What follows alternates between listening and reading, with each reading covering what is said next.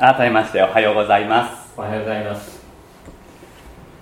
これらの出来事の後神がアブラハムを試練に合わせられたと始まる創世記22章は旧約聖書の中でも有名な箇所です。備えて待とう主の時をという標語に基づいて旧約聖書を学ぶシリーズの第2回目としてこの箇所は外せないところだと導かれてきました。神がアブラハムを試練に合わせられた。この一文は誠の神様のご性質を私たちに教える重要なものです。誠の神様は人を試練に合わせられる。そういうお方。試練というのは分かりやすい言葉で言えばテストあるいは検査のことです、まあ、多くの方にとってテストや検査というのは嬉しいものではありません。テストによって自分のできなさ加減が思い知らされる。検査によって問題が見つかる。ふるいにかけられてダメの烙印を押される。そんなイメージがつきまとう方が多いのではないかと思うんです。あるいはテストに向けて時間を制約され、好きでもないことにこう長々取り組まなくちゃいけない、そんなイメージがあるかもしれません。けれどもそういうイメージで試練を考えてしまうと何か神様の姿を取り違えてしまいます。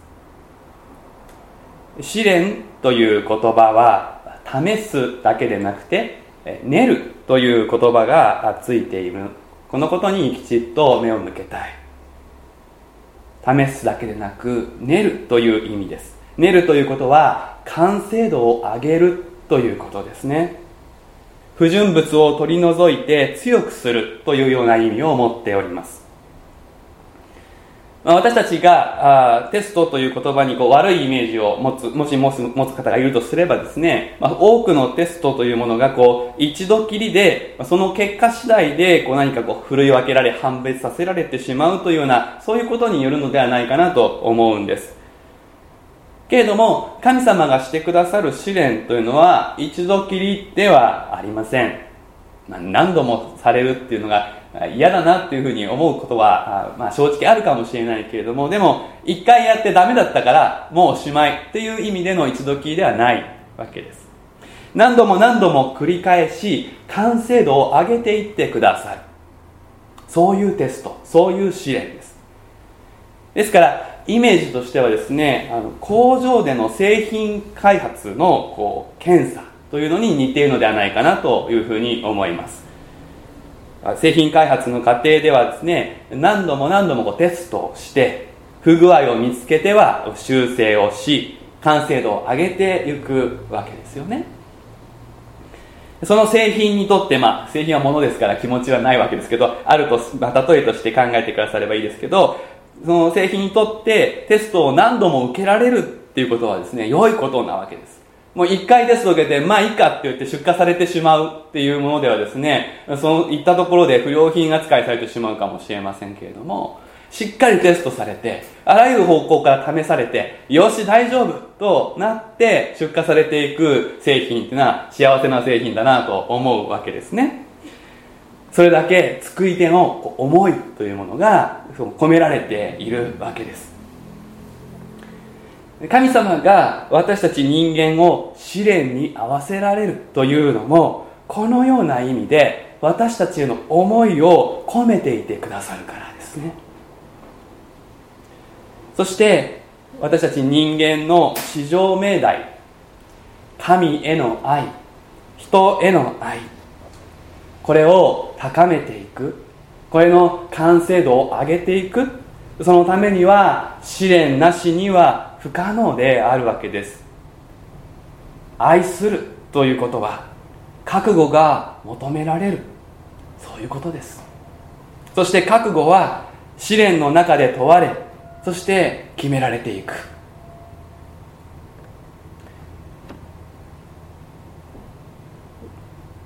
人間同士の愛ということを考えてみてもそうですね。例えば親子の愛。ということもありますけれども、まあ、生まれてくる赤ちゃんがこう可愛くてですね愛することってある種自然に始まるわけですけれどもでもある日何事かこう厳しいことが起こった時にですねその子を愛するんだっていうことを改めて親が心に決める。何があってもこの子を守り抜くんだというようなことを腹に据えるというかですねそういう覚悟を親がすることによって愛というのはこう高められていくわけです。夫婦の愛もそうですね。最初は自然なこう結びつきの中で思いが寄せ合って結婚するってことから始まるかもしれないですけれどもいろいろな出来事がある。夫婦の営みの中にさまざまなことが起こってくる。その中でいやそれでも私たちは互いに愛し合うんだって覚悟を決める。そうやって私たちの愛というのは高められていくわけです。神様に対する愛も同じであります。試練は試練と言われる以上そのほとんどは嬉しい出来事ではありません。けれどもその困難な出来事の背後で試練を与えてくださっている神様がおられる。その神様のご存在に気づき神様が見えるならばこの試練を通して私たちは練り清められ愛において成長できるのだとそのことを信じて受け止めていくことができるしそして実際に成長していくことができる。だから聖書は試練に遭う時に喜ぶようにとさえ言うわけです。私たちは試練を喜ぶことができる。これこそキリスト信仰の醍醐味と言ってもよいでしょう。ですから時折神様は人を試練に合わせないようにできないのかというふうに問いが立てられることがありますけれどもこの問いはナンセンスであります。試練は神様が私たちのために与えようとしてくださっているものである。神のための試練でもないしどうしようもなくそうなったということでもないわけです。ちなみにこの試練とか試みという言葉も同じような意味で使われることがありますけれども2つのことをちょっと整理しておきたいと思っています。神様は私たち人を試みられる。神様は私たち人を試練されるわけですけど人は神を試みてはならないというふうに教えられております、まあ、なぜか。それは神様は永遠に完全でありますから試練される必要がないからであります。神を試みるということは神様が不完全であり成長の余地があるとすること。神様に不純物が混ざっているというふうに認めることですからこれは冒涜なのであります。それゆえ禁じられる。でもう一つ主の祈りにおいて私たちを試みに合わせないでというふうに祈るように教えられています。これは言葉としてはですね試み試練同じ言葉が使われているのですけれども意味は正反対でありましてこれは誘惑に陥らせないでという意味を持っています。神様が見えなくなってしまうそうなるならば良い状況が人に訪れると思い上がる。ということになりますし悪い状況が来ると神様が見えなければもう絶望してしまうということになる。どちらも罪に陥るわけです。状況がどうあれ神様が見えている中であればそれを試練として受け止めていくことができますけど神様が見えなくなってしまうならばそれは試み誘惑となっていく。成長のための試練ではなくて堕落へと導かれていく誘惑になってしまう。だから試みに合わせないでと祈るのはいついかなる時も神様を見失わないようにさせてください。そういう祈りがここにあるわけです。さて2020年度標語に掲げました「備えて待つ」ということ。これは忍耐の期間であり言ってみれば試練の時であるというふうにも言えますそして私たちは今大きな困難の中に置かれてまさしく試練の時人それぞれ人生において試練の時というのは様々にやってくるわけですが、時として広範囲にわたって人間が一斉に試練される時があるわけです。今はその時。そこでこの今朝開かれた御言葉から試練を乗り越える恵みの道を共に教えられたいいうふうに願っています。2節をご覧ください。ご一緒に読んでみましょうか。3はい神は仰せられたあなたの子あなたが愛している一人子イサクを連れてモリアの地に行きなさいそして私があなたに告げる一つの山の上で彼を全焼の捧げ物として捧げなさい。物語は衝撃的な話から始まります。ぎょっとする言葉です。人間をしかも自分の最愛の子供を神への捧げ物生贄にする。比喩でも何でもなく文字通り殺して焼くのです。人の道に背くあってはならないこと。それを要求する神とは一体何者なのか。私たちの誰もがこの言葉の前に少なからず葛藤する。葛藤して当然であります。アブラハムはどうだったのでしょうか。何も書かれていません。しかし書かれていないからといって葛藤がなかったわけではありません。創世記の語り部はあえてアブラハムの心理描写をしないで淡々と出来事を綴ることで読者にアブラハムの思いアブラハムの心境に思いを向けるようにと招いているそういう書き方をしております。まずここで一つ問われていることは覚悟の問題だ。ということです。愛の覚悟です。神を恐れるということ。すなわち何にも増して神を愛するという覚悟。これがここで問われています。神はアブラハムが息子イサクを子供が愛しているということをご存知でした。それ自体は悪いことではありません。しかしどんな愛も神への愛よりも大きくなってしまうならば災いを招くものになる。最上の愛市場の愛を注ぎ込むことができるのは誠の神お一人でありそれ以外のものが神への愛を乗り越えてしまうならばその愛は自分も他人もどちらも不幸へと陥れてしまうものへと変質してしまう。神様はこれをご存知であった。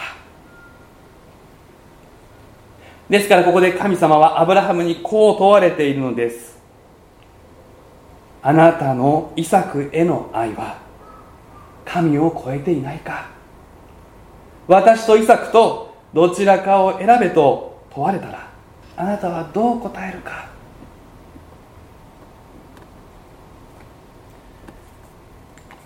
もう一つ関係することがあります。それは罪の自覚です。古代中東の一般的な理解として神に対する罪を償うには長男の命が必要だという理解がありました。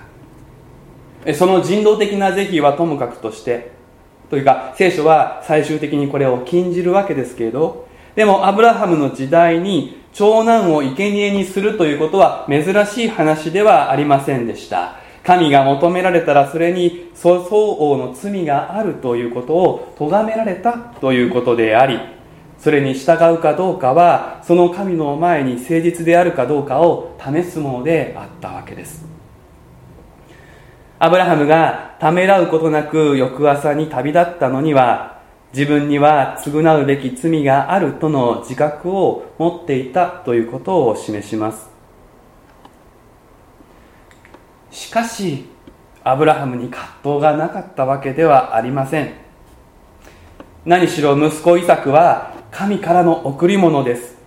神がアブラハムを通して全世界を祝福すると約束されたその固い約束契約を実現するために奇跡的に与えられた子供でありました。ですからここで2節で神が仰せられたことは神が自ら与えたもの神ご自身が開いた未来を神自らが閉ざすということを意味した。一体神は何を考えておられるのか。この神は人の人生を翻弄しもてあそぶ。残酷な意地の悪い方なのではないかとアブラハムが考えたとしても無理のない状況であります。創世記をここまでこう読み進めてきた読者ならばこれらのことは当然心に上ります。創世記はこれを否定も肯定もしない形で読み手を物語の中に巻き込んでいく5節をご覧ください。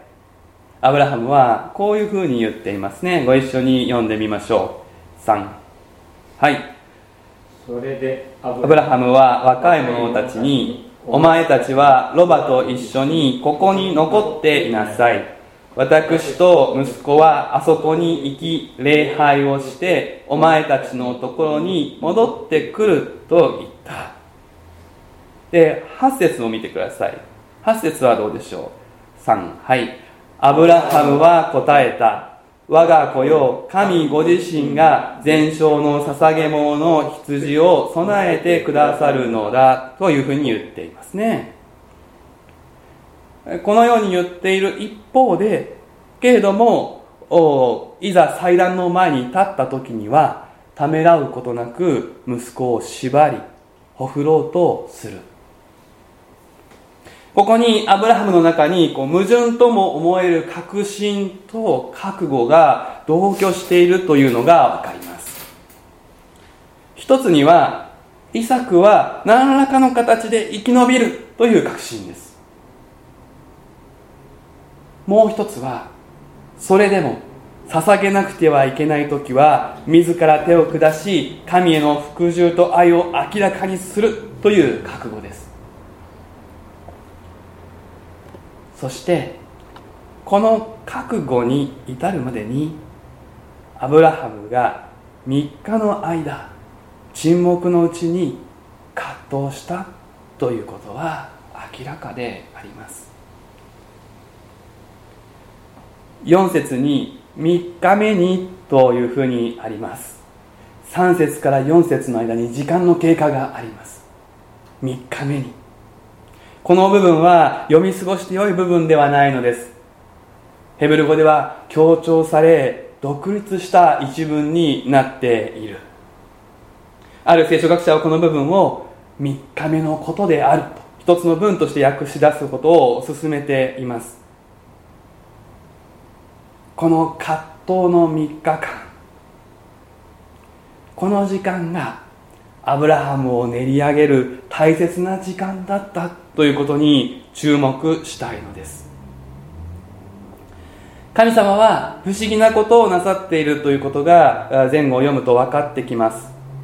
どういうことかというとモリアの地に行きなさいというふうに命じられています。けれどもこのモリアの地というのはかなり広い地方を指す言葉なのです。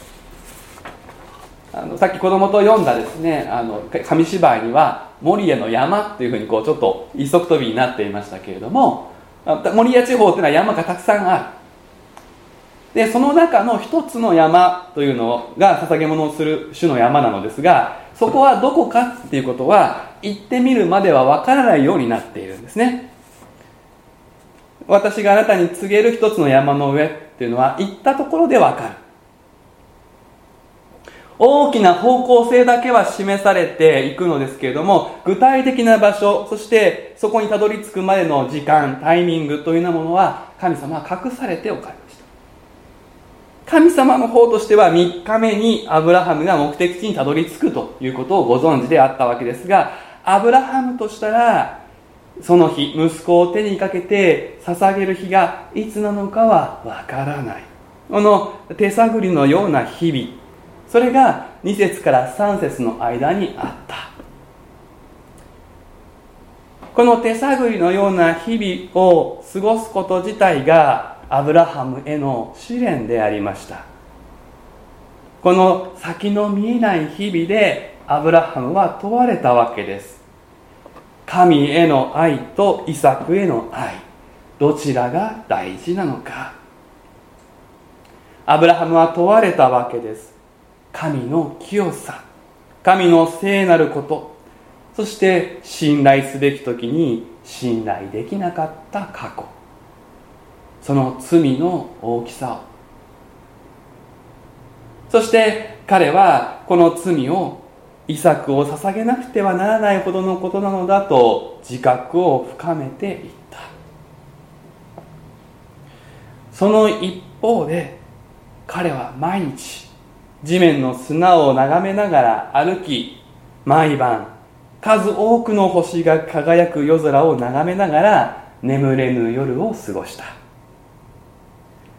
神がかつてこの砂のようにこの星のようにアブラハムの子孫を増やすと約束された。その約束と矛盾するような現実の前に何を信じたらよいのかと葛藤したわけです。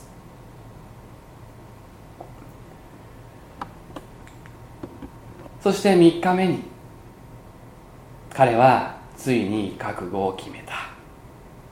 彼は全てを手放し委ねた。人間の常識ではイサクを殺したら未来はない。けれども神にとって不可能なことはない。神の約束は必ずなる。そして神は決して悪い方ではない。どういう決着を見せるかは分からないけれどもこの神を信じ言われる言われることに従おう愛する息子をさらに愛する神に向かって捧げよう。神は決して悪いようにはされない。彼はそう決意した。そう覚悟して4節目を上げたんです。彼の覚悟が定まった1日目です。登るべき主の山が彼に示された。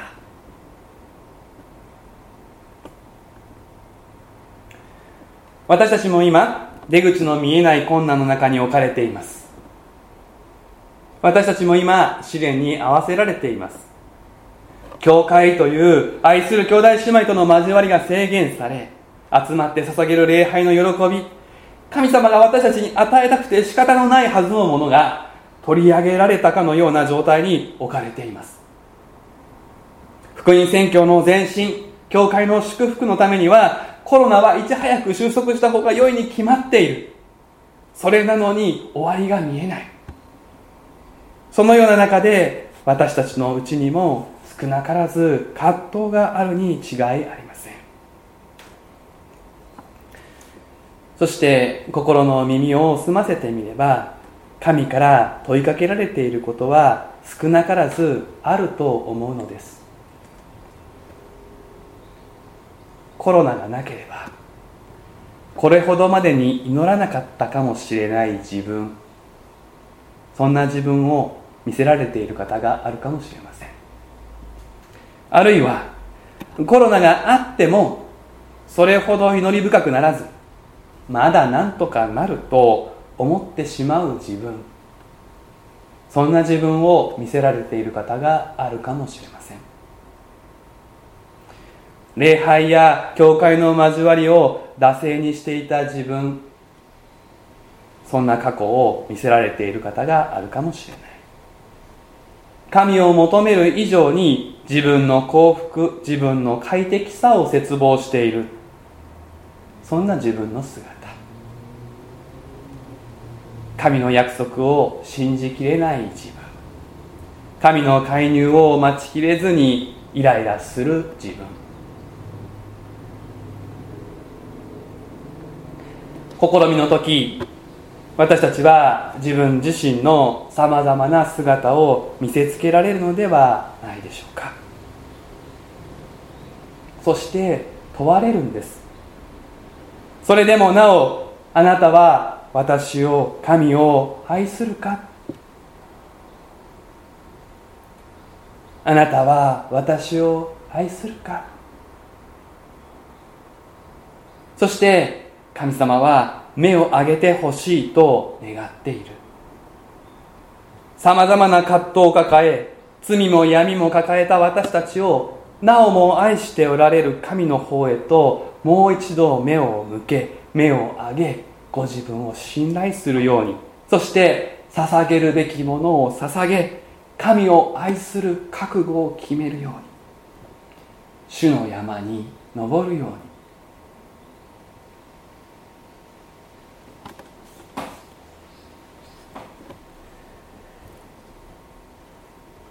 沈黙の3日間を経て覚悟を決めたアブラハムに神は何をしてくださったでしょうか？そうです。アブラハムの覚悟のさらに上を行く愛を示してくださいました。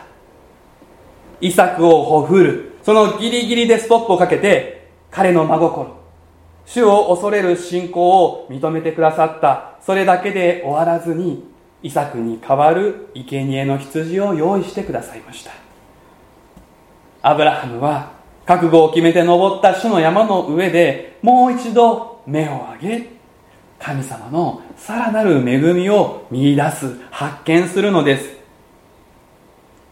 ある意味でこれはアブラハムの信じた通りになったとも言えます。しかし覚悟の上に覚悟を決めるまでは開かれることのなかった恵みの世界です。このギリギリのところまで行かなければアブラハムの神への愛は練り上げられなかったのです。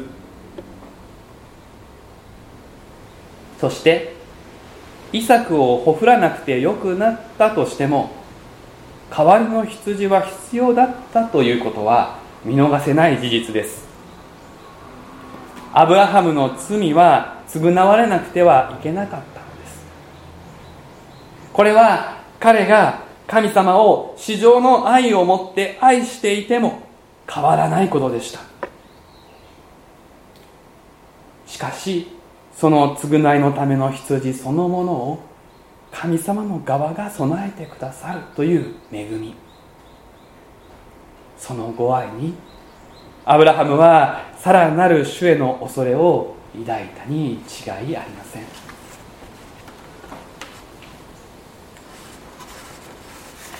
目を上げるという言葉がこの創世記22章で重要なキーワードであるということを今お話ししてきましたけれどそれとともに備えるという言葉もまたこの物語のキーワードです。そしてこの備えるというのはお持ちになっている新科学2017の脚中にもありますけれども直訳すると見てくださるという意味なのです。目を上げる見てくださる。これらのことがこの漱石22章の全体を貫いている。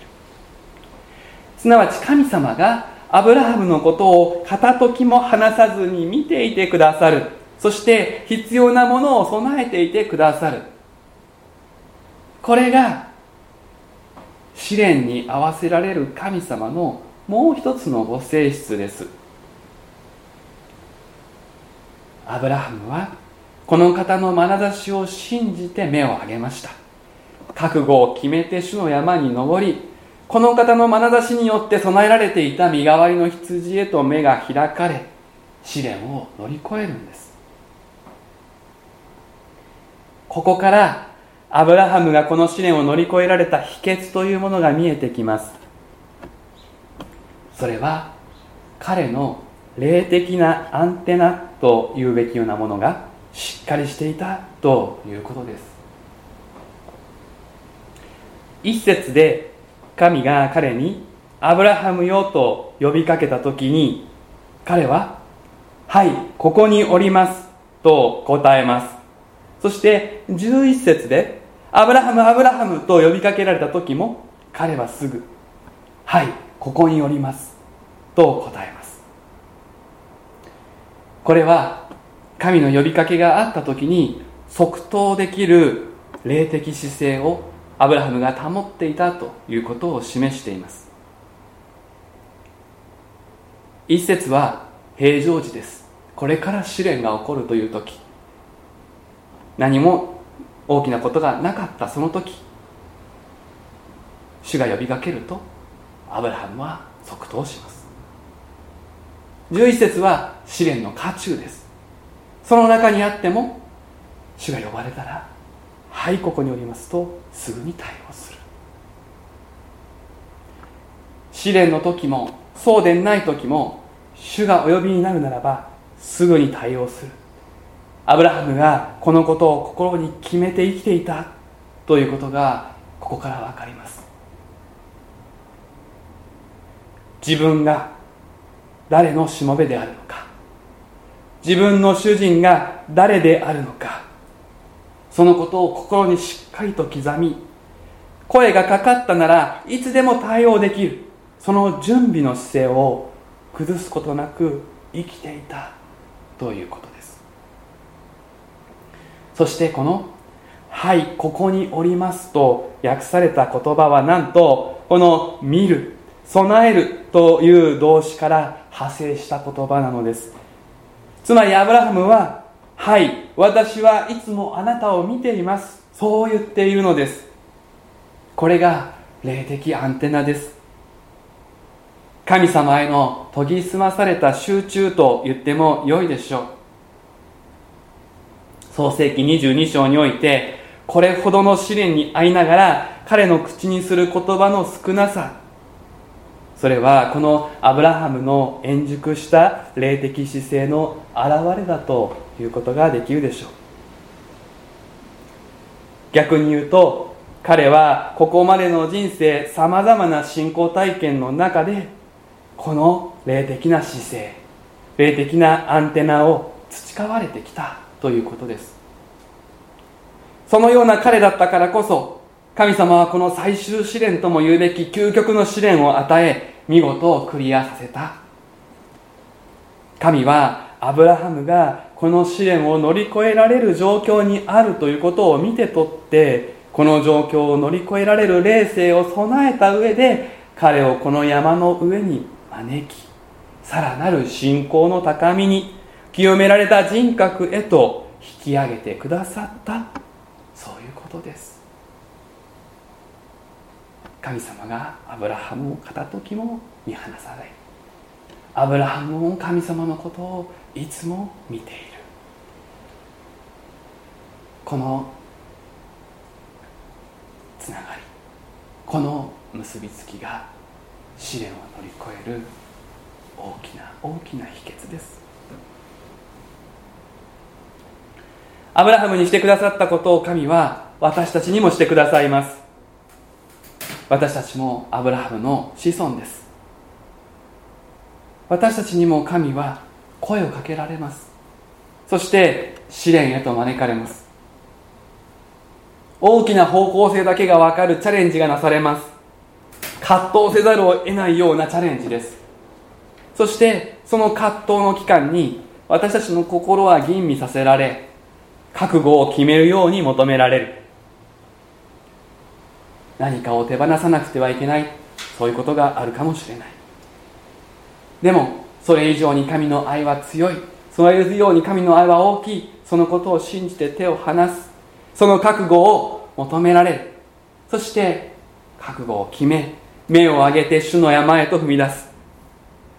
そしてアブラハムが見出したように私たちが自分の精一杯として捧げる神様への愛をさらに上回る神様の恵みが主の山の上で備えられているのを体験することになる。これが信仰者の成長の道です。私たちは今あの山の上で備えられていた身代わりの羊が誰のことを指すのかということも知っています。そうあの羊はイエス様です。